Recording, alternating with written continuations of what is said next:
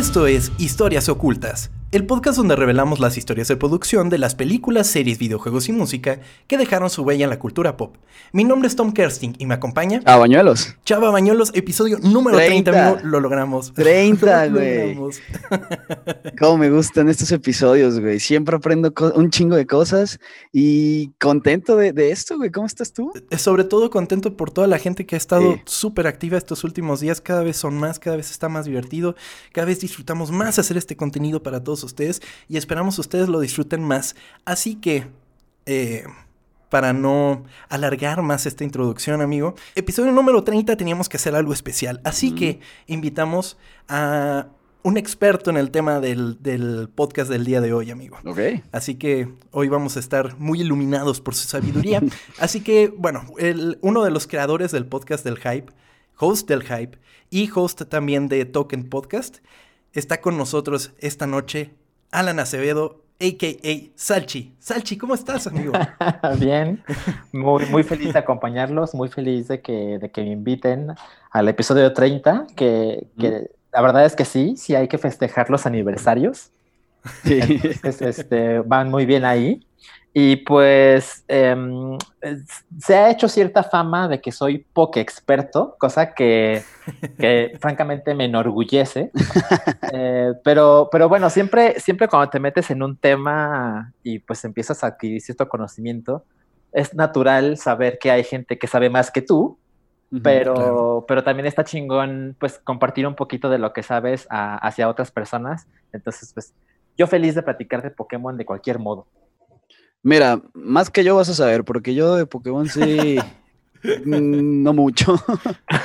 ok, ok. Es, es parte del encanto del programa, que muchas veces como que cuando tenemos invitados sobre todo, vienen con un conocimiento que, del cual nosotros eh, carecemos. Sí. Entonces, pues le aportan muchísima carne al podcast y qué bueno que admitiste venir y nos acompañaste en esta ocasión. Y bueno, sin más por el momento, voy a comenzar. dale, dale. Hoy en día, el término franquicia es bien conocido por todos.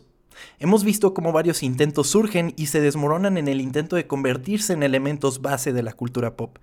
Sin embargo, tuvimos la fortuna de crecer con una de ellas y con los años ver su lenta pero segura ascensión a ser no solamente una de las más grandes, sino la más grande franquicia de todos los tiempos. Esta es la historia oculta de Pokémon.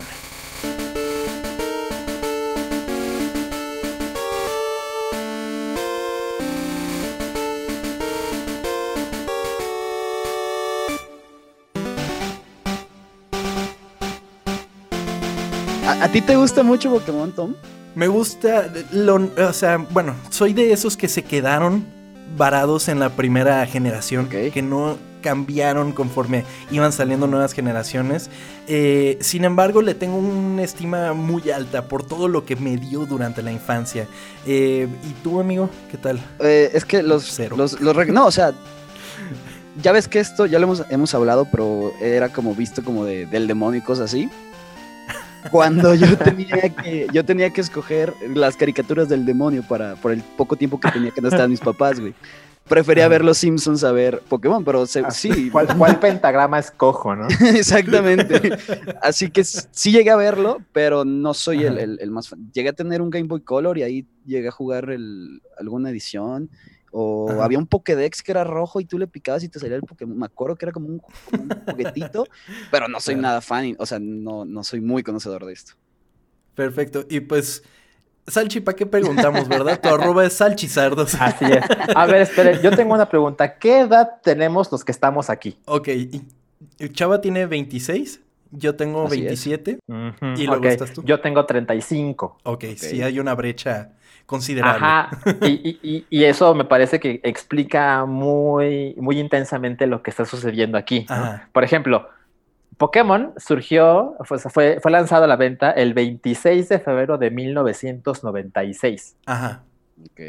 Y Pokémon, pues es la historia de un niño en Pueblo Paleta que tiene 10 años y en ese mundo, por alguna extraña razón, los papás y las mamás dicen, órale, fuera de la casa, ¿no? A, a- a esclavizar sus criaturas y ponérselas a madrear las de otros. Entonces, en, en, en febrero de- del 96 yo tenía 10 años. Ah, Ah, pues justo, ok. sí, claro. Exacto. Ahora, por supuesto, el juego no salió en febrero del 96 en América, Ajá, sino que salió hasta el 98, claro. es en septiembre, me parece. Entonces, este, pues me tomó algunos añitos entrarle, pero, pero yo me sentía muy identificado con, no mames, o sea, este güey y yo tenemos la misma edad. ¿no?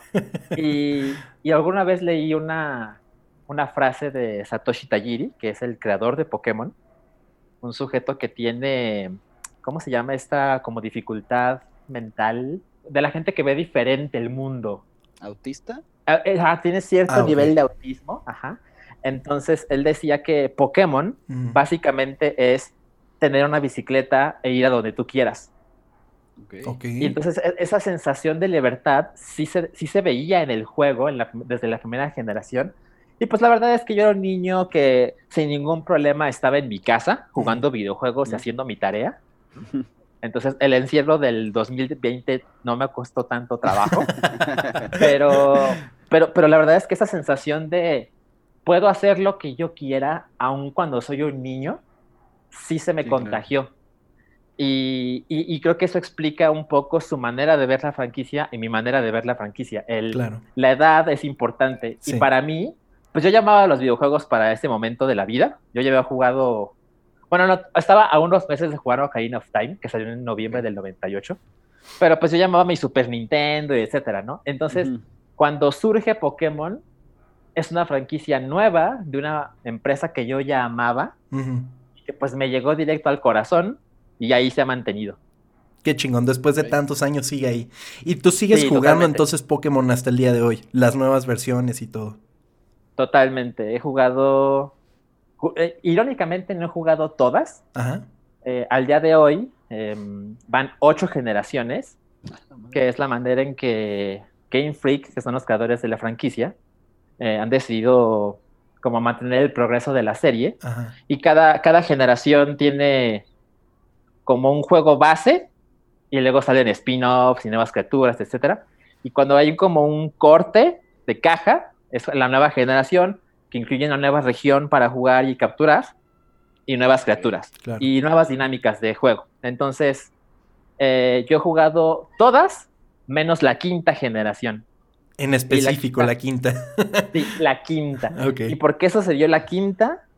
Todo se debe única y exclusivamente a el momento de mi vida en que la quinta generación fue lanzada. Era un momento Ok. que yo tenía otras responsabilidades Ajá. y no había tiempo para, para jugar Pokémon. Y con todo el dolor de mi corazón dije, no la voy a entrar.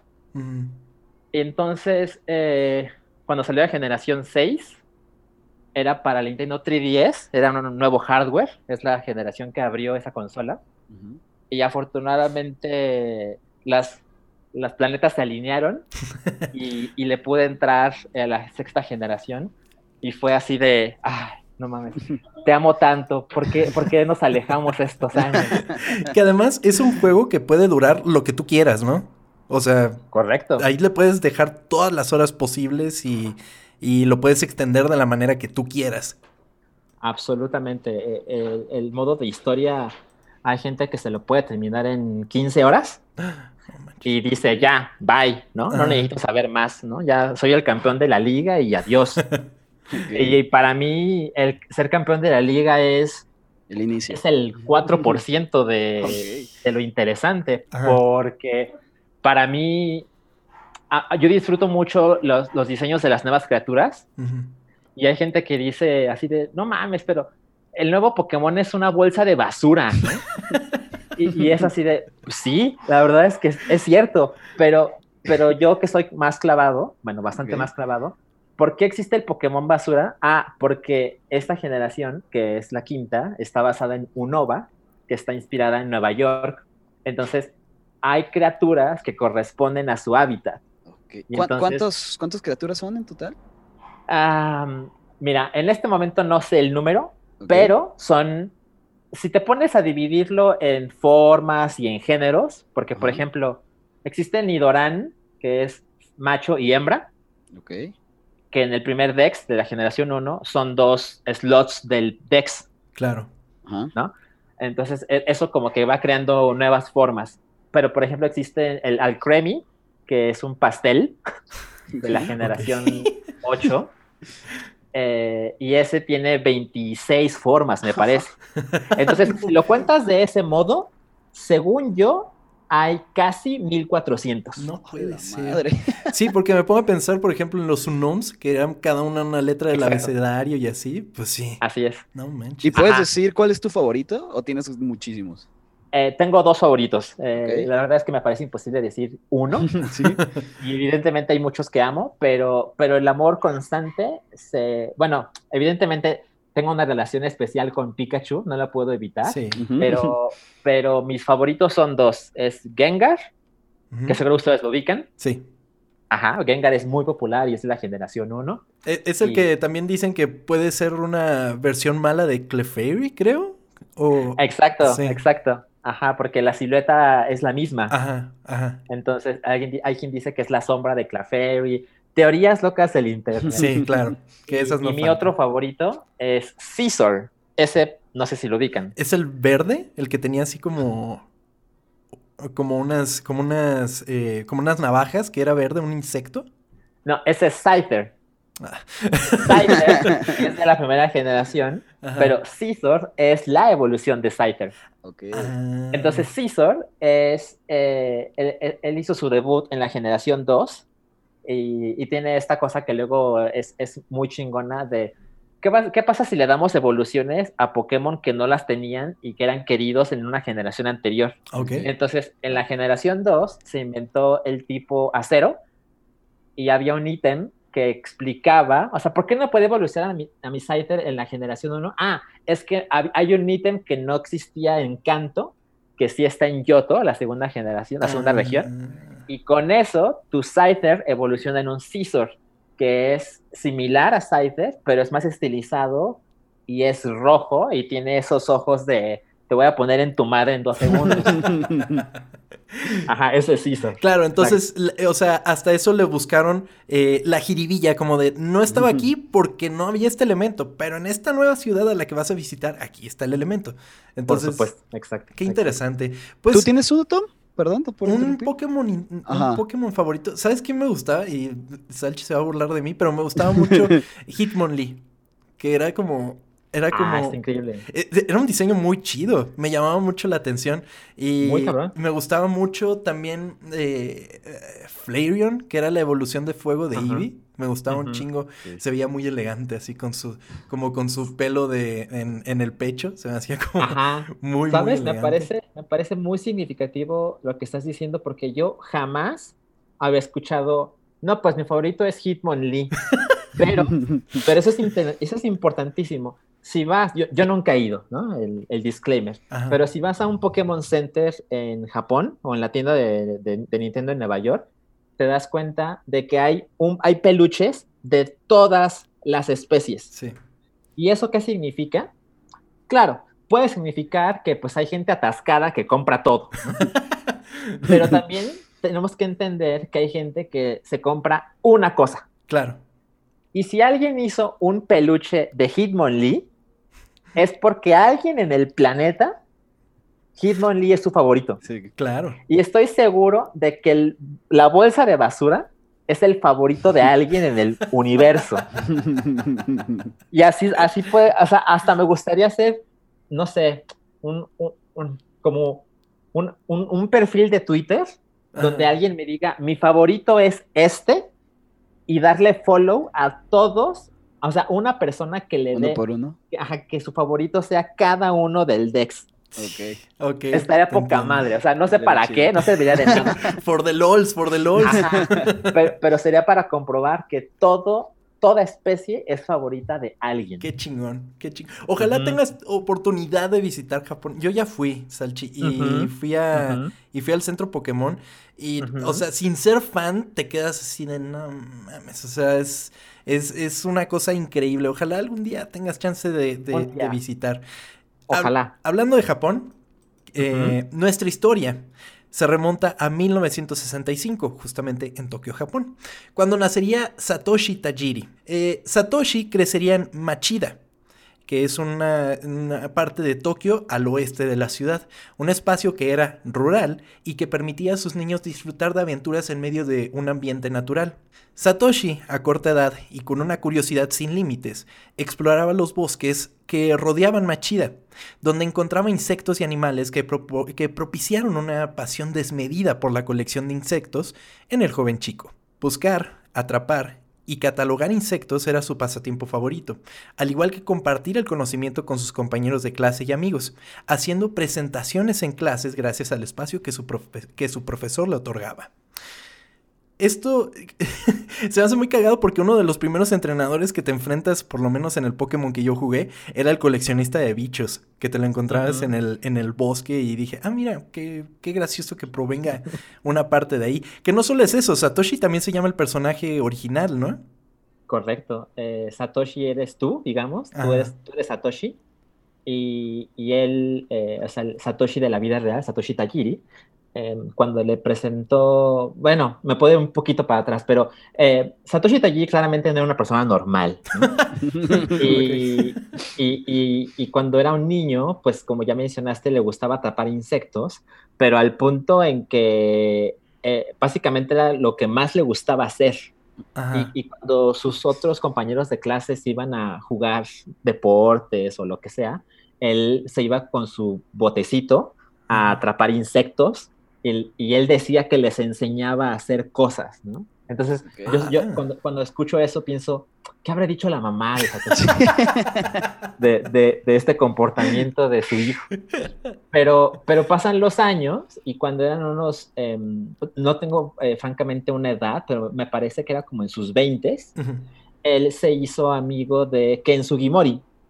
Ken Sugimori es el director de arte. Ajá. Ajá, exacto, es el director de arte de la franquicia hasta la generación 8, porque en la generación 8 ya hay un director de arte occidental, de hecho es inglés. Ah. Se llama James Turner, que fue pues una cosa muy grande. Claro. Que un japonés dejara de ser el director de arte de la franquicia, pero Kenzo Gimori es supervisor, ¿no? Es, okay. ahí, tiene una, una, voz. Claro. Eh, pero el punto es que Kenzo Gimori y Satoshi Tajiri hacían un, una revista de fans que se llamaba Game Freak. Ajá. Y esta revista la hacían ellos con fotocopias a mano, con las ilustraciones de Ken Sugimori y con información de Satoshi Tajiri, y hablaban de los juegos que les gustaban y compartían trucos y toda esa onda que antes, antes de Famitsu y estas publicaciones, eh, ellos lo distribuían de una manera muy local. Algo así como su club Nintendo, ¿no? Que también tiene una historia similar. Ajá, exacto.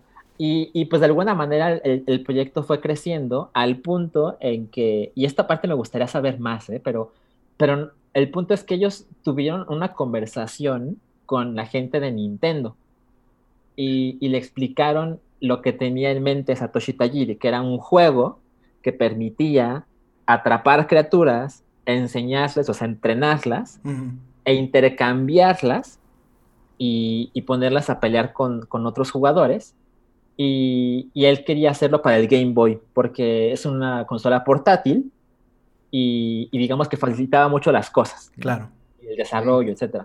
Y fue, según, según cuenta la leyenda, fue Shigeru Miyamoto el que le dijo, me gusta, ¿qué pasa si hubiera dos versiones? Claro. Y estas dos versiones es que cada una tiene sus Pokémon exclusivos y eso invita al intercambio, ¿no? Porque si tuvieras todas, pues puedes, o sea, puedes tener la opción de intercambiar, pero pues ¿para qué? Claro. Pero si tienes una versión y no puedes atraparlos a todos, más que intercambiándolo con otra persona, que te obliga a tener una conversación con alguien y dejar de estar encerrado en tu universo para, para estar con otro ser humano. Entonces, a Satoshi Tajiri le gustó mucho la idea y, y él claramente eh, lo, lo implantó en el juego y hace que el rival del protagonista, tenga el mismo nombre que esta persona que él eh, idolatra, que es Shigeru Miyamoto, de modo que el protagonista es Satoshi y tu rival se llama Shigeru. Sí, claro, el, el, Ready Blue, el Ashigari, es Satoshi y Shigeru entonces. Correctamente. ok, perfecto.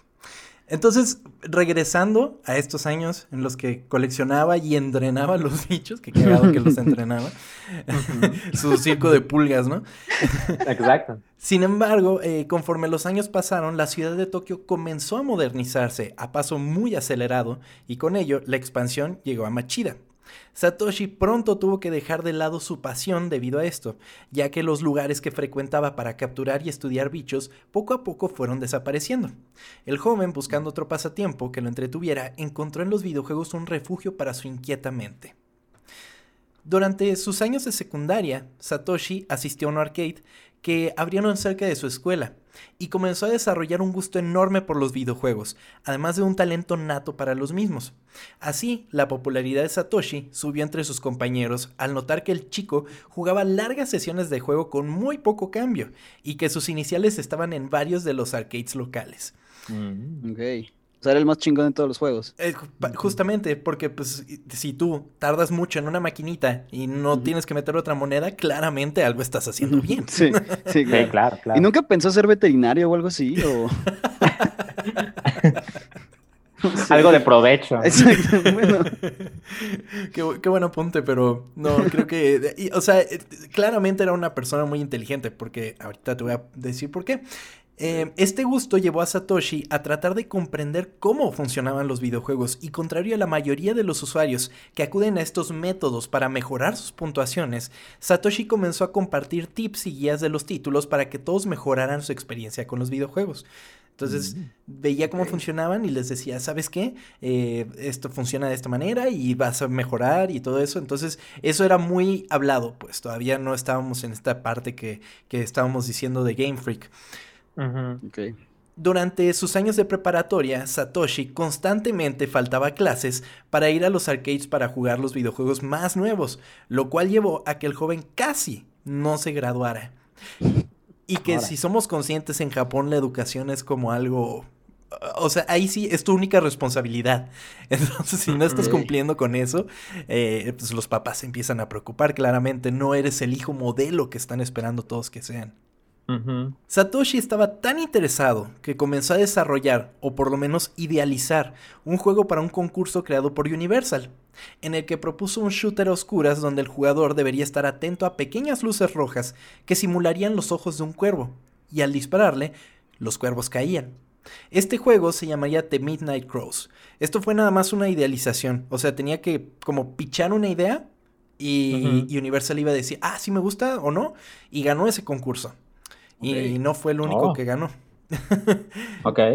Un par de años después, Satoshi participaría en otro concurso, esta vez organizado por Sega, el cual ganó y fue invitado a las oficinas centrales, lo cual me marcó profundamente al chico. La mitad del dinero que ganó se lo dio a sus papás. Sin embargo, mm. estos estaban profundamente preocupados de que su hijo se estuviera convirtiendo en un delincuente. por los videojuegos. Bueno, es que... Si tu hijo no va a la escuela, güey, y de repente te aparece con un chingo de lana, pues sí puedes pensar peor, ¿no? Ah, pues sí, es, como, como programa de habla en América, ¿no?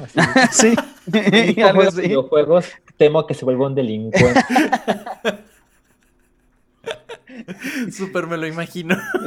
Totalmente, sí. Debido a esto, su papá aprovechó el dinero que le dio y le regaló una PC para que comenzara a programar juegos con su, de, por su propia cuenta. Y años más tarde entraría a la Universidad Nacional de Tecnología de Tokio para estudiar durante dos años una carrera en ciencias electrónicas y computación. Se, se, se graduó y toda la cosa. Entonces, lo logró. Lo logró. Sin embargo, Satoshi notó la ausencia de medios que compartieran información referente a los videojuegos a pesar de la popularidad que estos estaban obteniendo. Fue entonces cuando mezcló dos de sus grandes pasiones, los videojuegos y el compartir información con sus compañeros y amigos, publicando una fanzine en la que compartiría guías, trucos y consejos con respecto a los videojuegos más jugados. El nombre de este proyecto fue Game Freak.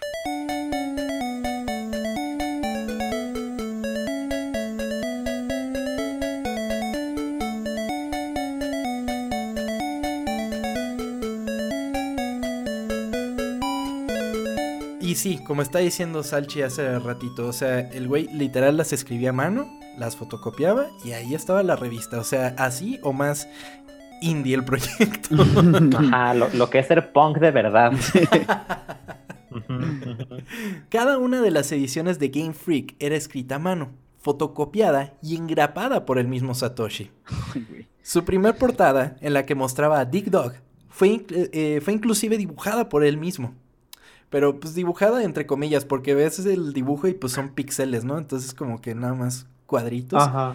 pero que tuvo que ver el videojuego para decir, ah, es un cuadrito así, otro así. Y sí, muy sencillo, la Ok. verdad. Ajá. Game Freak prontamente comenzó a obtener éxito entre los círculos apegados al medio y se distribuyó por medio de correo. Esto aumentó la demanda de ejemplares y le pidió ayuda así a su mamá y hermana para que lo ayudaran a engrapar y meter en sobres las revistas. Órale. Sí, sí se vendía en tiendas y cuando se empieza a mover un chingo la revista, dicen, ok, vamos a abrirla para que sea por correo, pero no contaba con que llegaran tantas peticiones por correo y pues así em- empieza a los pocos a expandirse Game Freak. Debe haber un, un ejemplar ahí en el eBay japonés, ¿no? Uy, sí, que ha de costar Sí, seguro. chorrocientos mil yenes. Ajá. tengo, tengo curiosidad de, ver fotos, por lo menos. Sí, no, y debe de haber, debe de haber mucha gente coleccionista empedernido, debe de tenerlos ahí en sus tesoros. Ujú. Con el tiempo y el éxito llegando a Game Freak, Satoshi tuvo que comenzar a colaborar con otras personas para crear su contenido. Esto lo llevó a conocer a Ken Sugimori, un ilustrador que había sido echado de, su de la casa de los padres por sus aspiraciones a convertirse en un artista y eso en lugar de estudiar una carrera universitaria. Órale. Ok. Y lo, bueno, no sé si lo mejor sea haberlo corrido, güey, pero si va a estudiar eso, menos dinero va a tener. O sea, pobre güey. Pues Pues sí, ah, creo la franquicia más grande del universo, pero entiendo tu, tu preocupación. Pero, pero, pero, su- o sea, sus dibujos son muy particulares, son como chibi sin serlos, ¿no? Sí, eh, me parece que justo tiene un estilo muy, muy particular. Ajá. eh, o sea, es que también estoy viciado, ¿no? Pero ves una ilustración de, de él y dices, eso lo hizo él, o sea, eso Claro. Tiene que ser de, de Ken Sugimori. Y por ejemplo, hay un juego de, de Sega que se llama, híjole, lo voy a tener que googlear porque en este momento no lo recuerdo. Yo, yo soy, yo sé muy poco de Sega, la verdad, soy Ajá. cero fan. Entonces eh, me cuesta trabajo recordar esas cosas, pero, pero Ken Sugimori hizo una portada de un juego de Sega y cuando la ves dices, por supuesto, tiene que ser de él. Ah, es de Sega 3D Classics Collection, es para el Nintendo 3DS y, y, y pues sale Sonic, entre otros personajes. Y para mí es obvio que lo hizo Ken Sugimori. No sé si para otras personas, pues, pero definitivamente tiene estilo. Claro. Ok. Sugimori comenzó así a dibujar para Game Freak y desarrolló una muy buena amistad con Satoshi.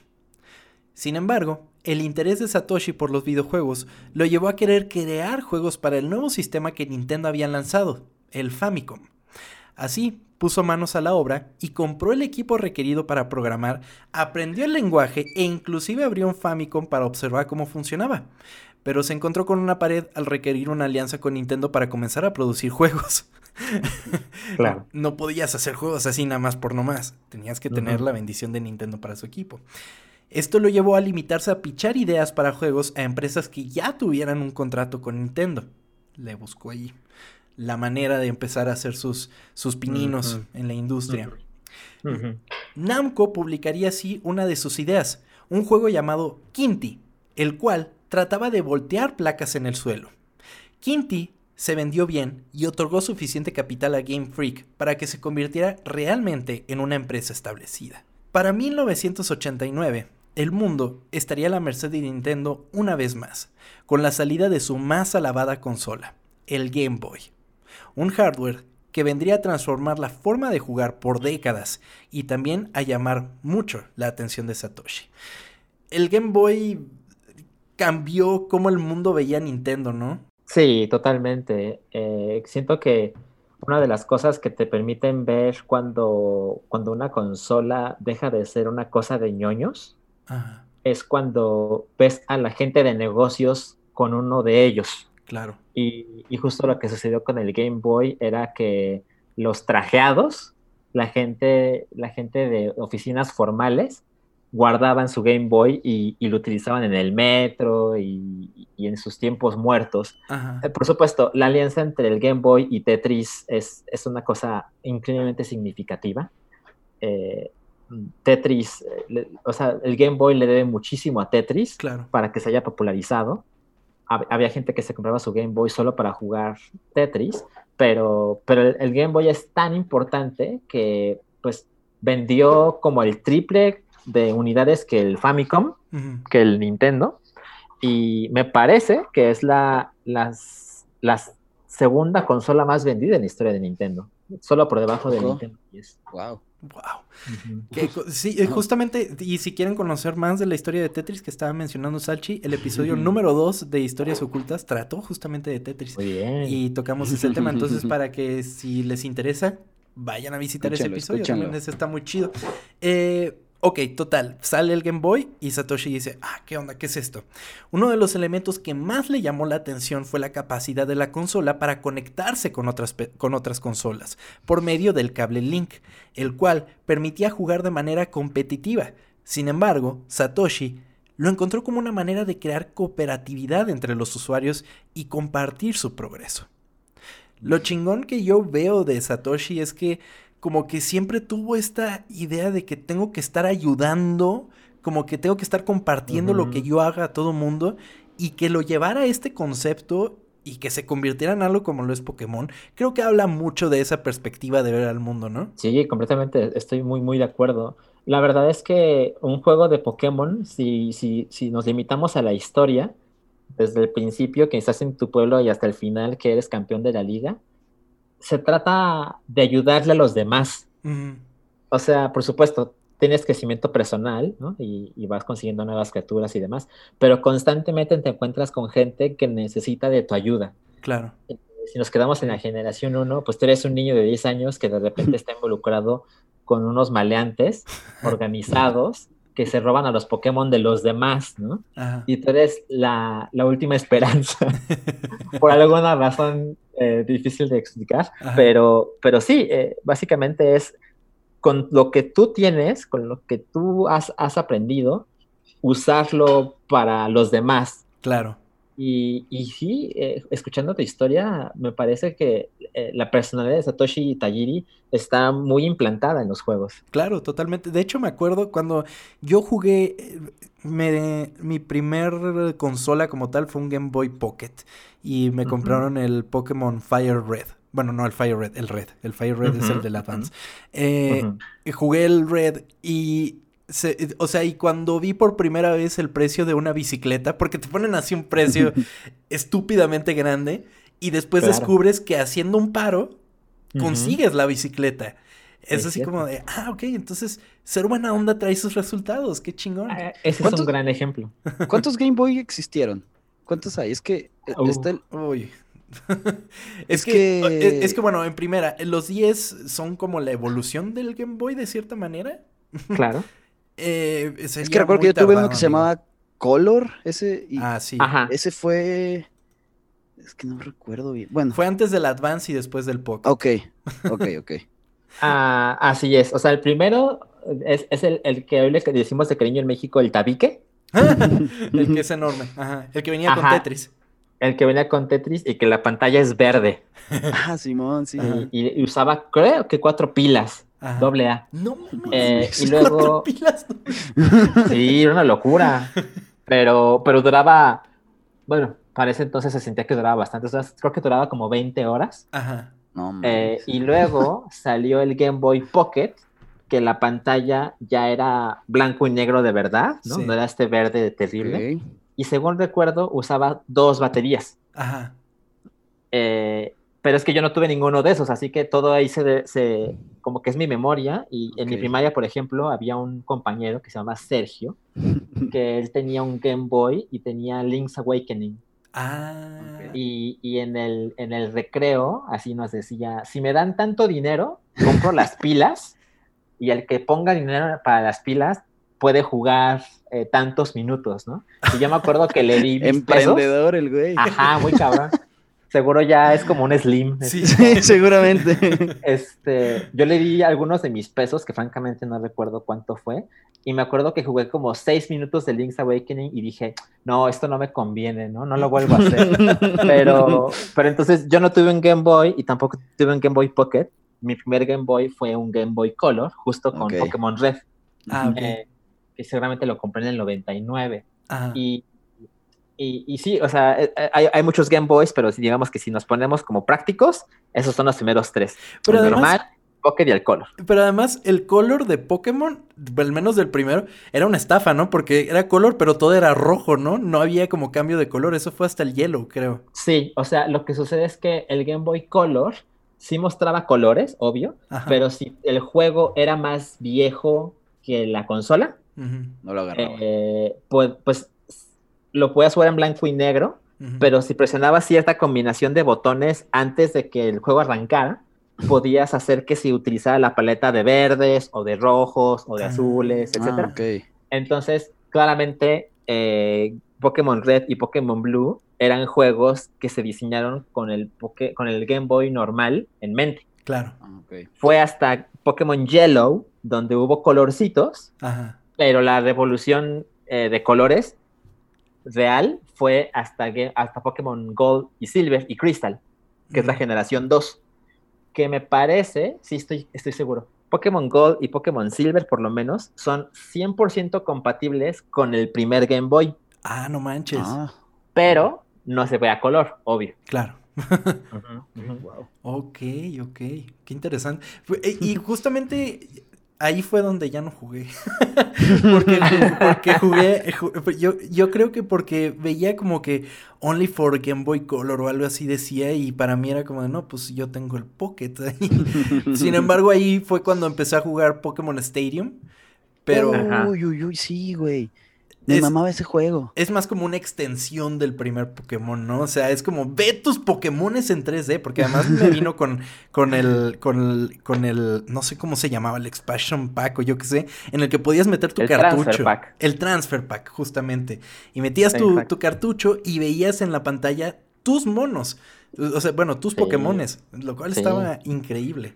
Pues mira, este, justo me acerqué a mi mueble con, con mis juegos y, y tengo mi Pokémon Gold en, en las manos, que lo con- los conservo con su cajita y todo. No manches. Sí, sí, sí, fan comprometido. Y, y aquí dice, dice que si lo juegas en un Game Boy Color, tiene hasta 56 colores. Hasta Y- 56 colores. Exacto. ¡Wow! No, no mames, muy cabrón. Me imagino que tienes una, una colección de Pokémon, ¿no? Eh, sí, sí. ¿Tienes tengo- algún, lo más preciado que, que tengas que nos puedas decir? Eh, la verdad, no tengo un objeto que digas, no mames, esto, esto lo voy a vender y me voy a comprar un yate. Ok. Para nada. ¿Pero tienes algo que no venderías para nada? O sea, ¿tú te lo quedarías pase lo que pase? Ah, he pensado en eso, así como, ¿qué voy a hacer cuando, cuando vean mis últimos días llegar? Ajá. No mames, o sea, me- se van a morir conmigo estas cosas porque a nadie más le importan. O sea, o sea, tengo mi Pokémon Red en su cajita y su manual y todo. Tengo mi Ok. Pokémon Gold. O sea, tengo todas mis versiones en muy buen estado. Y todos tienen tu safe. todos, bueno, fíjate que no sé, porque no sé si, si mi, seguramente mi archivo ya se borró. Probablemente. O sea, ya, ya hasta me dio curiosidad, al rato lo voy a hacer. Este, pero, pero seguramente mi- mis, mis versiones de, de Red y Gold pues, ya se murieron, me parece. ¿Se les muere la batería? Bueno, sí, la batería. Sí, cosas, exacto. Eh, desde el Game Boy Advance tienen otro sistema de guardado Ajá. que me parece que te dejas de preocupar porque no digo que sea para siempre, pero dura tantos años que pues deja de ser un problema, ¿no? Claro. Pero yo creo que Red y Gold sí, sí ya, se, ya, ya murieron. Híjole, Salche, y luego tuiteas a ver que si todavía están tus. Ajá, exacto, exacto. ¿Conseguiste Pero- pero- todos los Pokémon o, o te quedaste? Eh, ¿Sabes qué? En Pokémon Red no atrapé a todos Ajá. porque, pues, porque me pasó como Satoshi Tajiri. O sea, yo no tenía muchos amigos. Y, Ah, ok, y- pues, la verdad, bueno, tampoco es que me haya sido difícil hacer amigos, pero definitivamente no tenía amigos que jugaran Pokémon. Eso es lo complicado. ¿no? Conseguir otro, otro amigo. O sea, quizás sí tengo muchos amigos, pero ninguno le entró al Pokémon como yo, pues. Eh, y además al Pokémon Blue, porque todos porque querían al que red. Ajá, exacto, exacto. Digo, sí, yo creo que el red es más popular, Ajá. pero luego siempre te encuentras con el fan hardcore de Blastoise. Pero, pero, pero sí, es la razón por la que no pude atraparlos a todos. Pero, pero para ser honesto, la, la primera vez que yo jugué Pokémon lo jugué en un emulador en PC. Ah, Mi hermano ok. es tres años mayor que yo y estudió ingeniería en sistemas. Entonces, pues estaba más en ese mundo, ¿no? Y, y él fue el que se encargó de comprar una computadora para la casa, etcétera. Claro. Y, y, pues cuando salió el juego, en, en el 98, yo no tenía un Game Boy, así que no podía jugar Pokémon. Y, y él me consiguió el emulador de Pokémon Red. Y, y ahí había unos trucos donde ponías ciertas claves y el siguiente Pokémon que te apareciera era el que tú pediste, ¿no? Entonces, ah, pues quiero que me salga un, no sé, un Hitmonchan. Ah, pues ah, de este modo te sale, ¿no? Ah, Eh, ok. Y yo siempre supe que eso era trampa y, y no gusta hacer trampa eh, en, en ningún lado y tampoco en los juegos. Entonces siempre dije, bueno, voy a tapar todos los que yo pueda y cuando ya no tenga de otra, pues voy a poner los trucos para, para conseguir el Dex, ¿no? claro. Entonces digamos que lo conseguí, pero no cuenta. Ok. La primera vez que llené mi Dex fue en la generación 6. No manches. Ok. Wow. Ok, ok. Exacto. Y la razón es porque, les digo, yo no jugué la generación 5, Ajá. pero en la generación 4 se implementó el intercambio por internet. Ah, Entonces ya era técnicamente posible, ¿no? Pero, pero por alguna razón, que en este momento no recuerdo, no lo logré en la generación 4. Pero en la generación 6, que fue cuando volví con mi 3DS y todo, yo ya tenía amigos que jugaban Pokémon, intercambiábamos criaturas y también con el intercambio en línea fue como lo conseguí. Ok. Pero Ok. esa es la primera y... No, también conseguí todo el Dex en la generación 7 y en la 8, que es en la que vamos. Entonces, Eh, ese que estás diciendo es el X y Y, ¿no? esa es la generación 6, correcto. sí. Ok, ok. Sí, me acuerdo que se veía muy bonito. Porque yo hasta Sí. consideré comprarme un 3DS porque dije, qué chingón se ve el nuevo Pokémon. Pero, Ajá. pero no, no lo hice.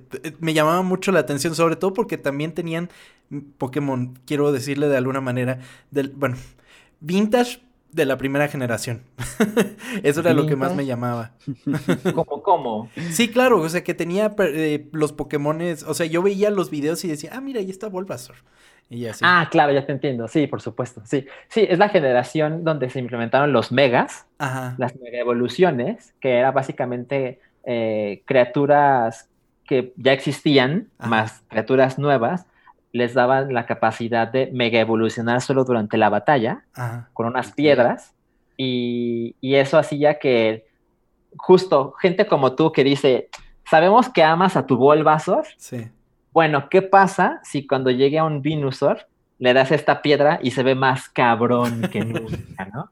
Entonces el, el- el efecto de la nostalgia en la primera generación siempre va a ser presente en Pokémon Claro. y definitivamente funcionó, porque hay gente que si no sale su Pokémon favorito de la primera generación, no está tan interesado o cero interesado. Y este era un nuevo pretexto de traer el pasado al futuro, pero de una manera que se ve diferente, con tal de vendértelo otra vez. Claro. Y, yo recuerdo un día iba, eh, eh, eh, yo vivo ahora en Ciudad de México, pero eh, estaba, fui al cine en Plaza Universidad, que es una plaza muy popular acá, y recuerdo que pasé por un Game Planet, que odio entrar a los Game Planet, pero, pero pues me- tenía tiempo de sobra. Y dije, ah, pues voy a ver qué hay, ¿no? Ajá. Y me encontré con el 3DS de Pikachu, la edición especial, y era una cosa muy extraña. Estaba como con un descuento de 1500 pesos. Ajá. Y dije, madres, esto es una señal. y dije, no, no, no, no, porque en ese momento yo, eh, digamos que tenía que organizar de una manera más adulta mi dinero. ¿Y Entonces dije, no, no, ¿Lograste suéltalo. ser adulto? Logré ¿Lo ser adulto. lograste? ¡Guau! Logré ser adulto como por dos horas y media, porque entré al cine. Ni siquiera le pusiste atención a la película, seguramente. No, de estar pensando en el... El- ajá, exacto, ¿no? Entonces, cuando, de regreso, recuerdo que hice esto, así de, voy a entrar otra vez y cuando lo tenga en mis manos, voy a saber si me lo compro o no me lo compro. Entonces, ahí voy otra vez, lo tengo en mis manos y dije, ah, ya, me lo cobras, por favor. Y contentísimo porque el Pokémon estaba muy cercano a salir, la sexta generación. Ajá. Entonces fue como el pretexto perfecto de no me he comprado un 3DS porque estaba muy caro. ¿Se acuerdan que cuando salió con, sí. con Ocarina of Time en 3D costaba 250 dólares? Bueno, por lo menos en no lo tenía, Salchi. Me hubiera preocupado si me dijera Sí, ya lo sí, tenía y además comprarle Pikachu. No, no, no. La verdad es que soy, soy fan hardcore, pero también intento ser pues razonable, ¿no? Claro. Entonces, no me compro consolas repetidas. eh, no. no. No, me compro muchas ediciones especiales. Entonces, como que procuro hacerme de mi colección, pero, pero según yo, de una manera inteligente, ¿no? y, y fue como, les digo, como era mi regreso a Pokémon, necesitaba la consola, que ya estaba más barata porque el Nintendo la tuvo que bajar de precio dramáticamente porque no se estaba vendiendo, porque estaba cara, la verdad. Claro. Entonces, este, me compré mi 3DS, que ya era XL, eh, no era el normalito, que me Ajá. parece que es más bonito el XL, con la hermosa carita de Pikachu. Y... Es el que tiene nipples, ¿no? Eh, no, eh, eh, ah, no, sí, perdón, ese es el que tiene pezones, exacto, exacto, exacto. Es que tiene Sí, es- dos cámaras. Necesito ver eso, a ver. Ese, ese, justo ese, exacto. Y luego, pues ya me compré mi Pokémon, me compré mi Pokémon Y Ajá. y muy, muy feliz. Fue, fue un, Fue un digo, bonito regreso. un bonito regreso, exacto. Qué chingón. Esta idea, la que estábamos hablando del cable link y del progreso y todo eso, esta idea llevó a idealizar un juego en el que la principal dinámica fuera el intercambio y al pensar cuál sería el elemento intercambiable, surgió la idea de compartir monstruos entre los jugadores, concepto al que llamó Capsule Monsters. Con esta premisa en mano, Game Freak presentó a Nintendo la idea y estos al notar el potencial en el juego, aprobaron el desarrollo del mismo, llamando la atención de Shigeru Miyamoto, quien fungió como consejero y guía para Satoshi. Capsule Monsters tardaría seis largos años en ser desarrollado y Game Freak tuvo que envolverse en diversos proyectos para solventar los gastos de desarrollo de Capsule Monsters, proyecto que casi lleva a la bancarrota a Game Freak. En Capsule Monsters, Satoshi buscó agregar los elementos que marcaron su infancia, desde la exploración de ciudades a bosques hasta la captura y el estudio de criaturas que eventualmente los usuarios intercambiarían con otros jugadores. Agregado a estos elementos, surgió la idea de que dichas criaturas se enfrentaran en combates durante los cuales los jugadores deberían llevar al máximo sus conocimientos de la dinámica piedra, papel o tijera que envolvía los enfrentamientos. Esto simplificándolo muy cabrón, ¿verdad, Salchi? Porque siento que eh, los duelos Pokémon son una cosa cada vez más complicada. Eh, la verdad es que me parece una buena manera de explicárselo a alguien, Ajá, solo que en lugar de piedra, papel o tijera hay, o sea, porque ahí son tres opciones, sí. es como si hubiera 18. y, y- y más que uno vence a otro y otro pierde con otro, Ajá, hay uno de esas 18 opciones es inmune a otra y le hace daño normal a otro y le hace daño doble a otro. claro. Y luego con lo que se complica porque hay Pokémon que tienen dos tipos. Entonces, es. eh, A, a mí, la verdad, me gusta comparar Pokémon en juego competitivo con el ajedrez, Ajá, porque es una cosa por turnos de estrategia, solo que la diferencia es: ¿qué pasa si lo pensamos en, en ajedrez? Mi alfil lo enseño a ser más rápido que el otro alfil y en Mm. consecuencia es un poco más débil, pero necesito que sea más veloz que el de enfrente. Ataca primero. Y, ajá, y el de enfrente hace que su torre tenga más HP y, y digamos que lo que pierde es velocidad. Claro. Entonces es, una, es un tablero por turnos, Ajá. pero con la diferencia que cada una de las piezas está entrenada de un modo en que en un mundo ideal el entrenador así lo decidió. Claro. Miyamoto con su gran maestría y colmillo sugirió que se lanzaran dos versiones del mismo juego, las cuales contendrían diferentes criaturas, característica que propiciaría el intercambio y cooperatividad entre los jugadores, elemento que hasta hoy día se mantiene en las nuevas versiones de los juegos. Otro de los grandes elementos que marcaría la serie sería la música compuesta por Junichi Masuda, creando uno de los soundtracks más memorables de todos los tiempos.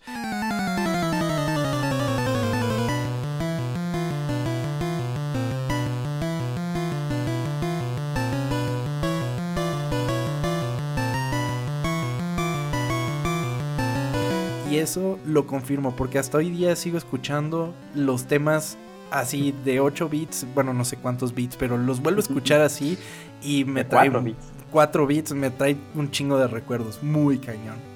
Eh, Sí, es, es una cosa muy, muy, muy impresionante. Yo siento que cuando la gente dice cuáles son los mejores soundtracks de videojuegos, pues ya sabes, Symphony of the Night, Halo. Ocarina, y pues claro, muy, muy merecido, pero el, el soundtrack de Pokémon, la nueva generación, es, es magia pura, es cómo hicieron esto con Sí. tan pocos recursos.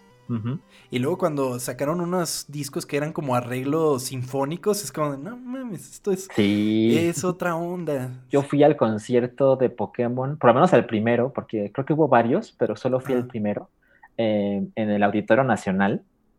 Que, que, pues, no, o sea, yo, yo estaba pensando, no mames, el triunfo de los nerds, ¿no? Porque Sí, efectivamente. el, el concierto de Pokémon en el Auditorio Nacional de México, no mames, eso no es normal, ¿no? Pero, pero bueno, yo estuve ahí y recuerdo que, pues, de repente te contaban con visuales, te contaban el momento de, de esta música, ¿no? Claro. Y, y cuando llegó el momento cumbre de la segunda generación de Pokémon, que me parece que es uno de los mejores finales del mundo, que es tú ahora eres Gold, ¿no? O Silver, Ajá. según tu versión. Y cuando llegas al final, pero no solo es el final, sino que es el final del final, te enfrentas con un, con un entrenador que te está dando la espalda y cuando presionas A para hablarle, se voltea y solo tiene seis puntos de puntos suspensivos, ¿no? Ajá. Y resulta cuando ya aparece la batalla, resulta que él eres tú de la generación anterior. Ah, Él es Red. Ok. Su equipo tiene un Pikachu, un Charizard, un Venusaur, todos estos. Ok. Y es Wow. como, no mames, cuando jugaste la generación 1 y luego jugaste la generación 2, Ajá. es, no mames, ese soy yo. Claro. Y la música en ese momento es espectacular. Y cuando lo escuché en una, con una sinfónica fue de no, no, no. Lloraste.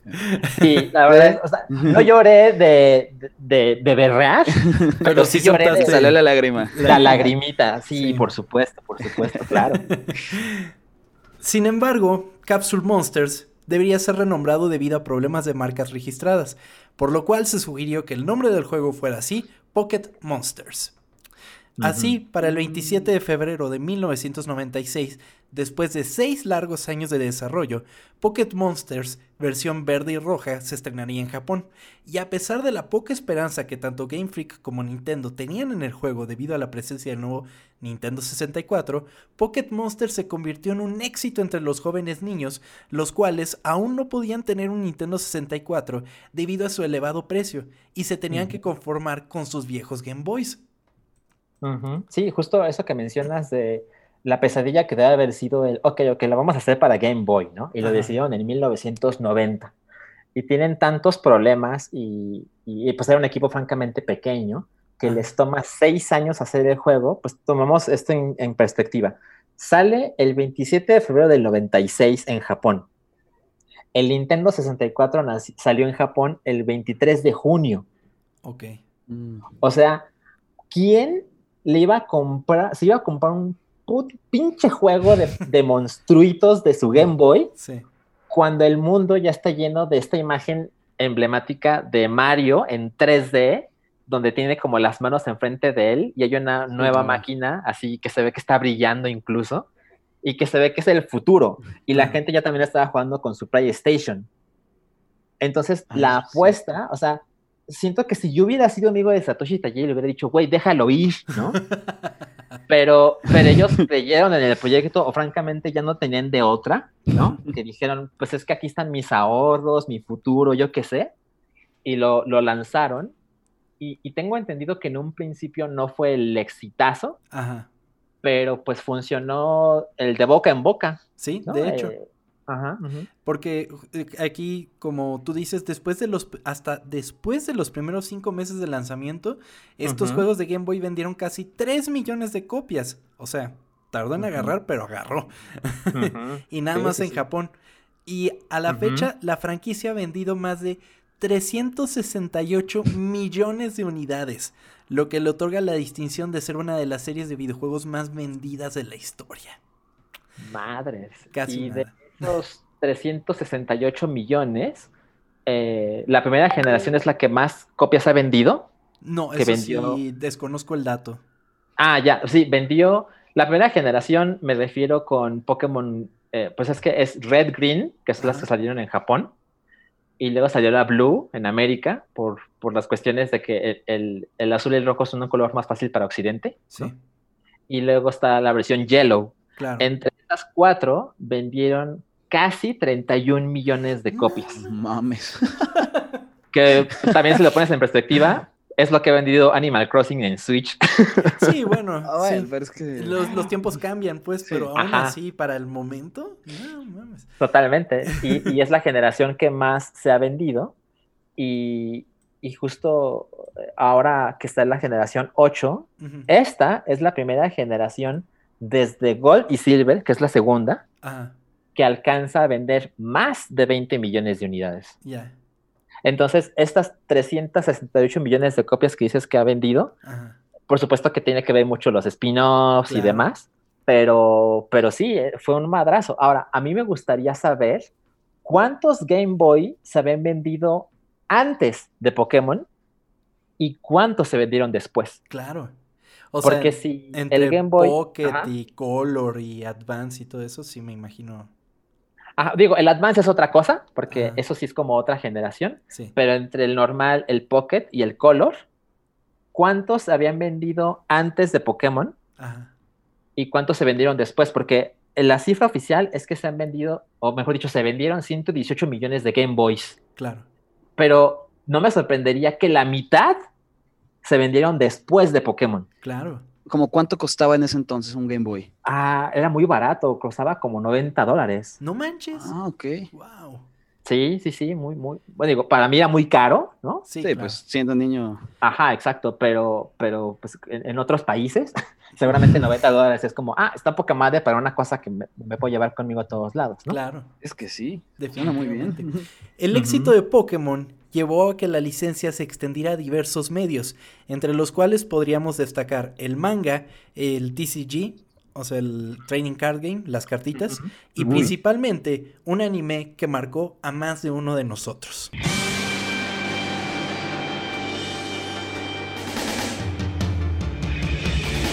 Tengo que ser siempre el mejor, mejor que nadie más.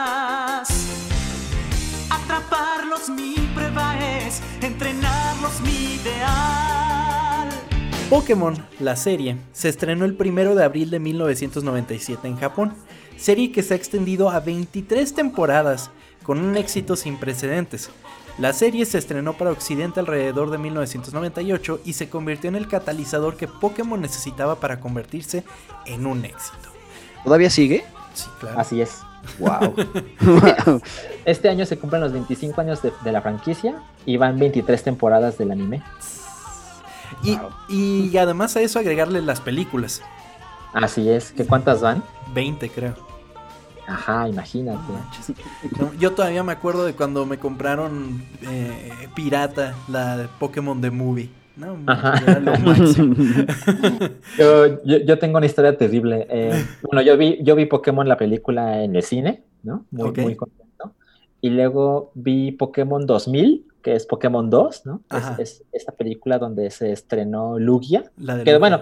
Eh, hay una sinergia en, en la franquicia muy cabrona. O sea, te, te presentan un Pokémon en la película que luego salen los juegos. Claro. Y, y lo siguen haciendo. Con los Sarude, que es un Pokémon mítico de la generación 8, salió en la película, o mejor de hecho iba a salir porque COVID, ¿no? Entonces la película no salió en tiempo y forma. Pero ahí se presentó el juego, el, el monstruo, y luego te mandaban un código para tenerlo en tu juego. Ah, Entonces, este, es- es- hay- como que todo está ahí muy sincronizado de, ok, hacemos el juego y está está de tal fecha y la película y el anime y la ropita y las pantuflas y, y la pijama. Pero cuando salió Pokémon 3, que no recuerdo cómo se llama, pero es la de Entei, ¿no? Es, ajá, exacto, Entei y los Unown, Ajá. yo recuerdo que no la vi en el cine.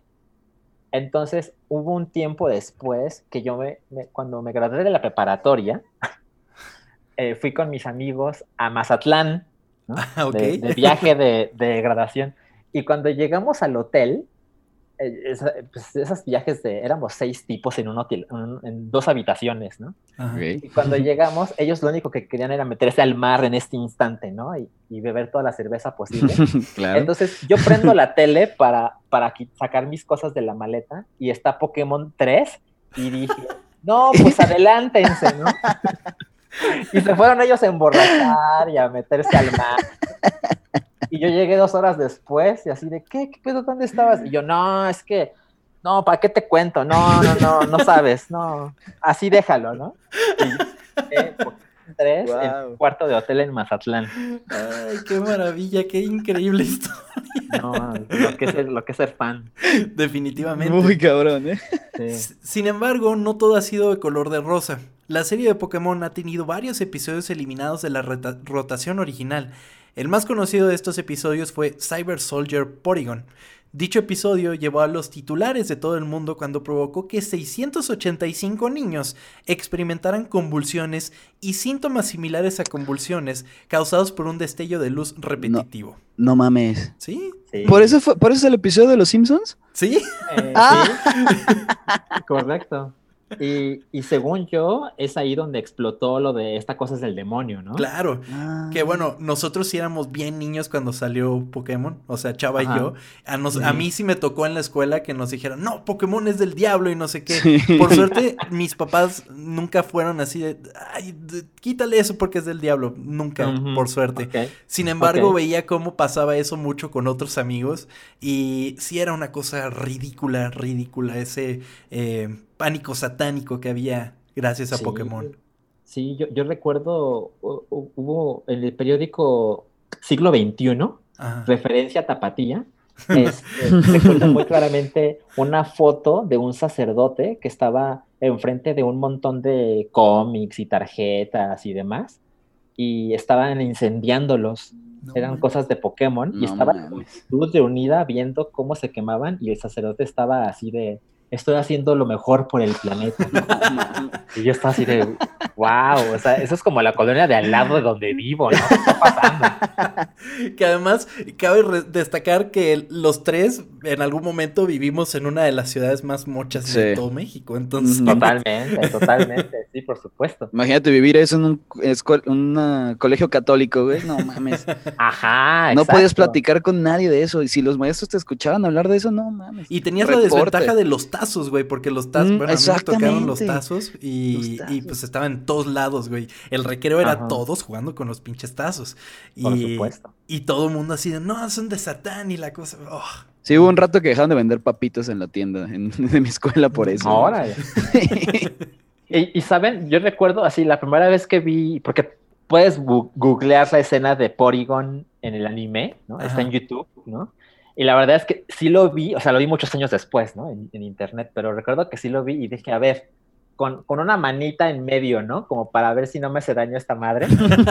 y no, no, no, cero, no, no tengo ninguna reacción, pero sí me quedé pensando, ¿cómo esto le hizo tanto daño a estos niños? Digo, tanto daño es un decir, porque no todo el mundo se puso a vomitar, ¿no? Ajá. Pero, pero sí hubo gente que fue al hospital. O sea, ¿qué tiene que suceder para que veas algo en la tele y decidas, tengo que ir al hospital porque esto no, no me siento bien?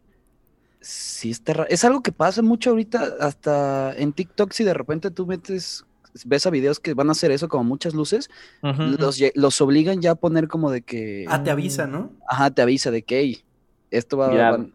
ajá. Así que quién sabe cómo sea la reacción, está raro. Qué fuerte. Está raro. Y justamente esto llevó a que pu- estaba leyendo, o sea, aunado a esto, que Porygon ya no apareció tanto en la serie porque la gente relacionaba eso con ese episodio maldito, entre comillas, y, y, pues ya no lo metieron tanto en la serie por lo mismo, lo cual Así está es. muy Oh. cagado.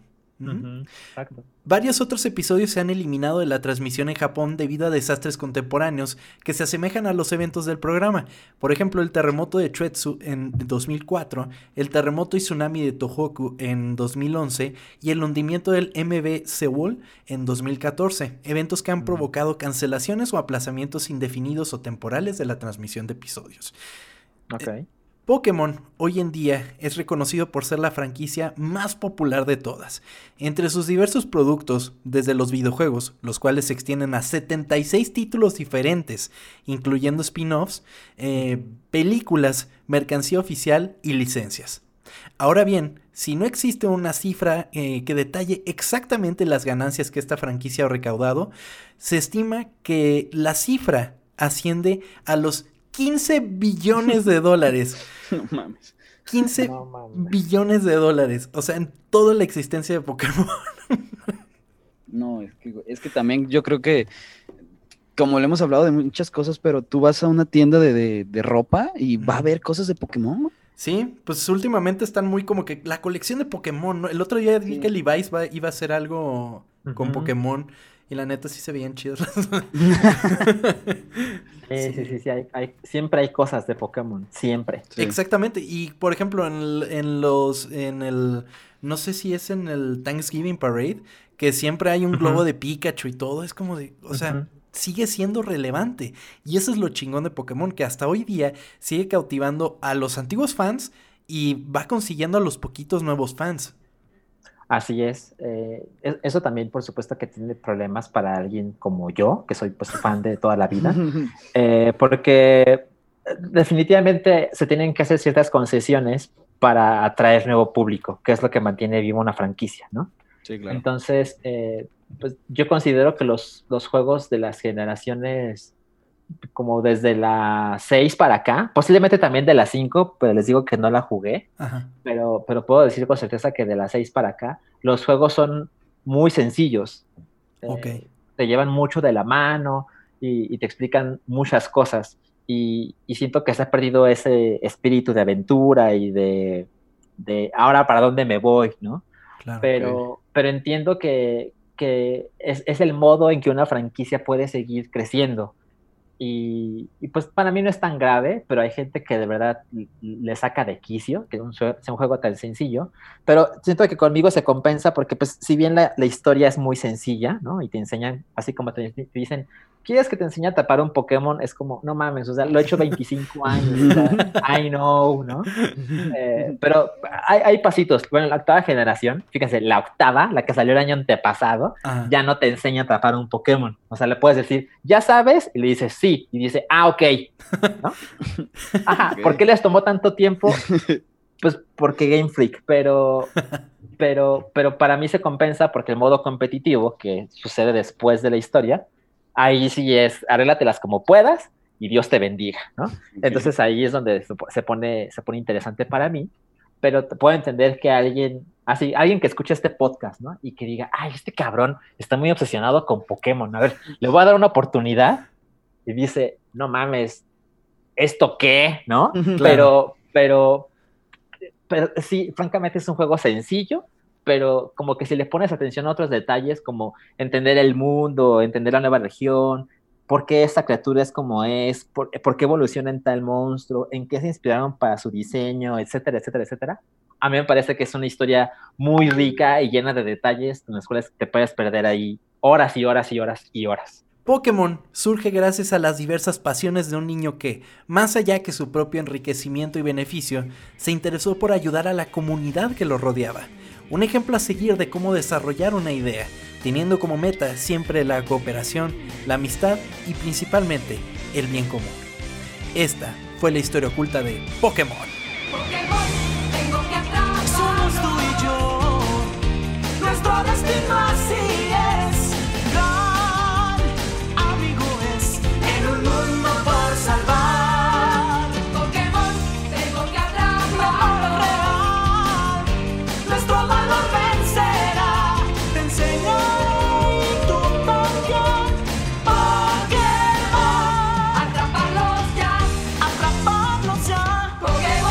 Bravo. Tengo un, par de, bien. tengo un par de preguntas de alguien que no tiene nada de idea de Pokémon, alguien que sabe mucho de Pokémon. ¿Va? Ajá. ¿Envejecen? O sea, ¿tienen como un tiempo de vida? ¿Cada criatura? Ajá. No. No, no, no. Este, digamos que. Y, y de hecho, me parece que eso también es una muestra del espíritu de la franquicia. Los Pokémon no se mueren. O sea, si tú pones a enfrentar a tu Pokémon con el de otro, Ok. Pokémon llega a cero de HP Ok, La verdad es que no se muere, sino que lo noqueas. Ok, Ah. ok. Eh, y cuando, cuando los curas o demás y los pones en la, en la PC, que es donde los guardas, Ok. eh, para, porque solo puedes traer 6 contigo, si lo mandas a la PC, digamos que su, la Pokébola, por alguna razón mágica que nunca ha sido descrita, yo creo que es mejor dejarlo así. eh, ellos pueden vivir en ese espacio chiquitititito Ajá. gracias a la tecnología y, y nunca se mueren. Siempre están ahí. Y además el seguro social increíble porque no te cobran nada y te curan a todos tus Pokémon en chinga. una, economía que no conocemos. Sí, ¿no? Ok, la otra. ¿Cuál es el Pokémon más pendejo?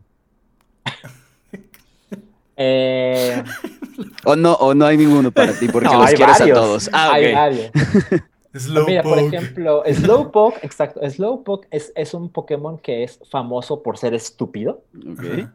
Eh, él es de la primera generación y eh, o sea, lo, lo- lo tratan con cariño, ¿no? Pero, por ejemplo, yo creo que una- el mejor ejemplo es en Pokémon Go, que es esa otra enorme popularidad que le dio a Sí. la franquicia, que yo siento que los primeros tres meses de Pokémon Go es, no mames, en, en esos tres meses yo conocí la paz mundial.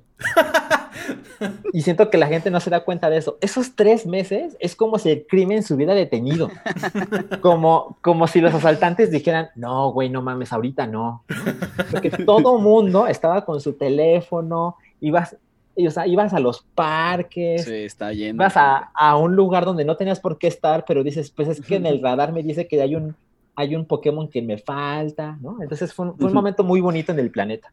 Pero, pero bueno, en lo que pasa en Pokémon Go es que hay eventos y un evento constante es el de fin de año. Entonces, cuando se estaba acabando 2020, eh, salió un Pokémon que, que ustedes saben que hay unos lentes, ¿no? Que, son- que con frecuencia se utilizan para festejar el año que se va. Claro. Sí. Entonces, así, cuando va a llegar el 2021, la gente usa lentes que dice 2021 y tú puedes ver a través de los ceros. Sí. Ah, pues lo que, lo que pasó aquí es que el Slowpoke de 2021 trae unos lentes que dice 2020. que es una muestra de decir, este Pokémon es un estúpido, Sí, sí, ¿no? que no sabe lo que está viviendo. Y la es que lo vi dije, no, es que cagado que a alguien se le ocurrió eso que le da mucha personalidad. Entonces, yo creo que el- un Pokémon pendejón es ese, pero, pero hay otros. O sea, en este momento no tengo como tan a la mente. Pero es el que se te vino. Ese- ajá, exacto. exacto. Qué chingón. Pues, Salchi, mil gracias por acompañarnos. De verdad la pasamos increíble. Esperamos Y yo, en algún momento puedas regresar para algún otro tema que, que te llame la atención. yo feliz. Pero por lo pronto, te agradecemos mucho por acompañarnos en este episodio número 30. Y pues pueden escuchar a Salchi en el podcast del Hype. Pueden escucharlo en el podcast de Token. Anomalía no, porque ya no lo hace. Y lo pueden seguir en arroba salchizard, ¿verdad? Correcto. La primera es S y la segunda es Z, Salchizar. Exactamente. Muy bien. Salchi, pues muchas gracias, te deseamos lo mejor y muchas gracias también por de cierta manera apadrinar este podcast, que eso es más o menos lo que hizo el hype de alguna manera u otra. Así Claro. que pues muchas gracias y pues aquí estamos para lo que necesites. No, pues yo, yo igual les agradezco muchísimo eh, la invitación. Eh, evidentemente ya, ya se dieron cuenta otra vez de que puedo dar horas y horas y horas y horas de Pokémon. Y lo que nos Eh, faltó. Sí, no, lo- nos, nos faltó, pero, Sí. pero bueno, la verdad es que yo eh, eh, me siento muy contento con su podcast porque es como un hermanito del hype y, y eso la verdad es que me da muchísimo orgullo. Hacemos el hype con muchísimo amor y, y saber que hay gente que nos escucha y que dice, oye, yo también puedo hacer esto eh, a mi manera y, y hacerse de su propia audiencia y demás. Eh, la verdad es que es algo que me hace muy, muy, muy feliz y, y ahora poder estar eh, pues, en los mismos micrófonos que ustedes, pues con mayor razón. Entonces, les deseo la mejor de las suertes con su proyecto. Muchísimas gracias. Muchas gracias, Salchi. Pues nos despedimos entonces, Salchi. Muchas gracias. Que estén muy bien. Hasta Igualmente, luego. adiós. Adiós.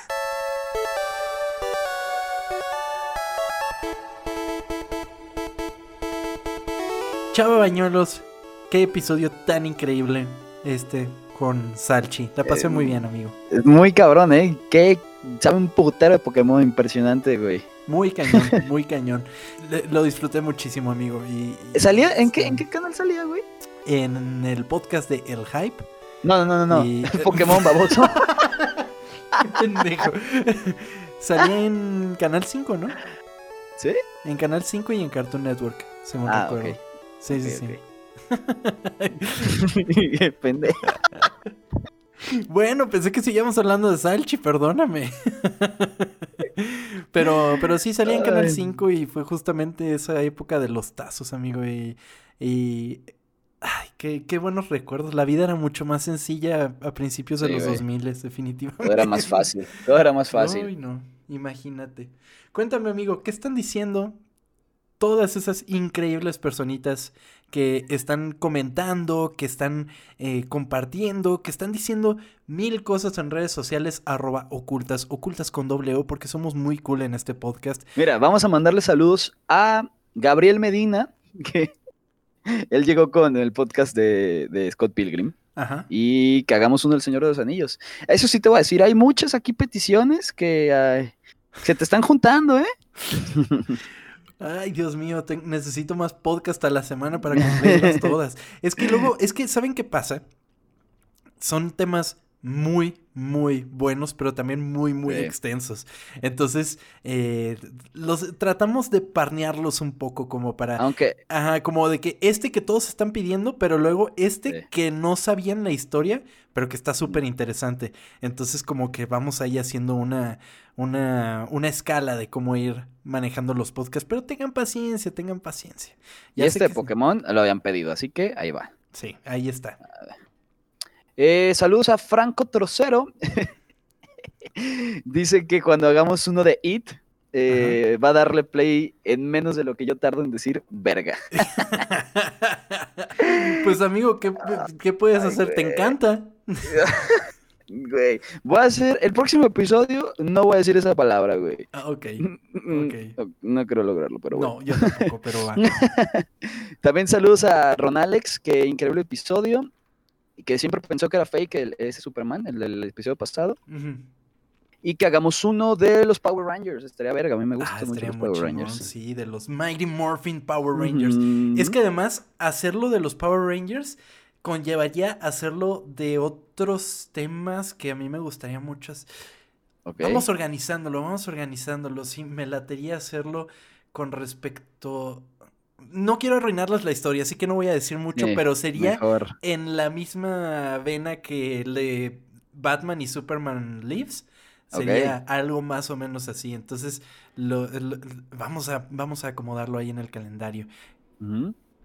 Pepe Mercado, como siempre, saludos. Que su rutina del día es escuchar el podcast, ver la película y volver a escuchar el podcast. que Gracias, ver la Pepe. película se le habrá complicado en este Un episodio. poco. Puede ver el, el- el- Nos platicaste que había un. El documental. El Ajá. documental, pudo haberlo visto. Sí, que está en YouTube, búsquenlo. Saludos también a Gabriela Montes, que puso el GIF de Don't Touch Me, I'm Famous. ¿Te acuerdas? El- Sí, el... Pues mira, otra vez, saludos. saludos, saludos, Gabriela. Sí, que además eh, preguntamos que quién se ponía así cuando lo saludábamos. Entonces, Sí, eh, sí, no, increíble. Muchas gracias que, por todo. que ahí mismo esta Sbaide dijo que, que ya se ponía feliz y que digamos pudín con su saludo. No entendí mucho eso, no sé si es de los padrinos mágicos. ya que te acuerdas que decía pudín este. Pudín Sbaide. Eh, Denise Luján, que ella empieza a hacer caras de felicidad en la oficina y que la miran raro. Ay, Denise, un saludo. Muchas gracias por tus memes. Sí, muchas gracias. Sigue mandándolos, por favor. Eh, Radley. Ridley o Radley? No, Ridley Crow. Ridley. Eh, que él también se sintió famoso y eso que solo lo dábamos una vez, pues mira, dos veces. Ay, qué chingón. Eh, Edgar Madri- Madrigal, ya ves que se cumplió de- con lo de. Coraline. Ajá, con Coraline, que es su episodio favorito. El de Coraline. No Ajá, manches, de nosotros también es de nuestros favoritos. Gran Sí. episodio. Luego el meme que, que pusieron de. Pero es que todavía me acuerdo de ese meme, me da mucha risa, güey. El de los changos, ¿cómo se les hizo? Memes no tienen chillosos, no sé cómo decirlo. Güey, es que además los... no quiero. Sí, no quiero. Pues mira, Jonathan nos, nos, nos dice que, que historias ocultas más memes chillosos. No sé si se es que creo que es así. Eh, eh, que está llorando porque estamos juntos en un meme. Qué maravilla. Vamos a hacer más memes. Que ahora se publicó Sí. uno de The Weeknd. su. Super Bowl. Ay, güey. Ay, qué maravilla. Eh, eh, Minaldo, que hagamos uno de los Vatos Locos Forever, porque dijo, ya ves que el Daniel Luján también quería Sí. de Sangre por Sangre, Vatos Locos Forever. Va. Ok.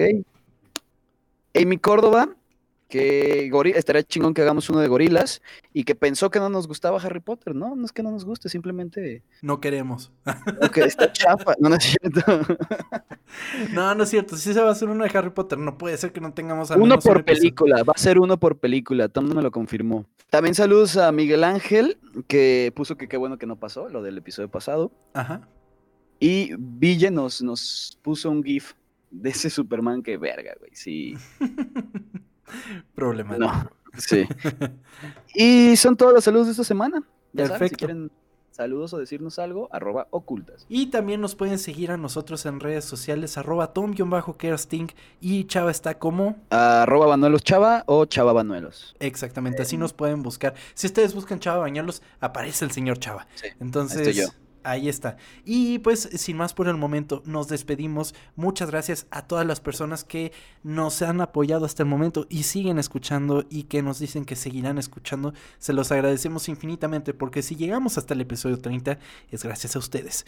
Entonces, suscríbanse si no lo han hecho, compartan el podcast que eso nos va a ayudar muchísimo y por el momento nos despedimos, chava. Muchas gracias por acompañarme en este episodio.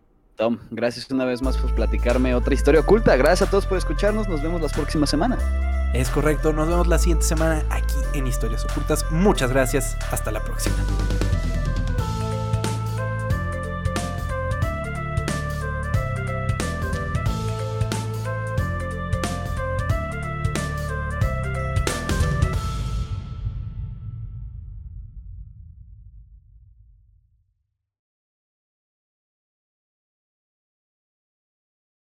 Pokémon, tengo que atraparlos. Nuestro valor vencerá. Te enseñaré tú también. Deberías de ser este cantante, güey. Me Güey, gustaría. güey. ¿Qué tocaría? Seguro algo super indie, güey. ¿Qué tocaría? Algo, o sea, sería como super indie tu pedo. Ah, tocaría música de 8 bits pero con guitarra eléctrica.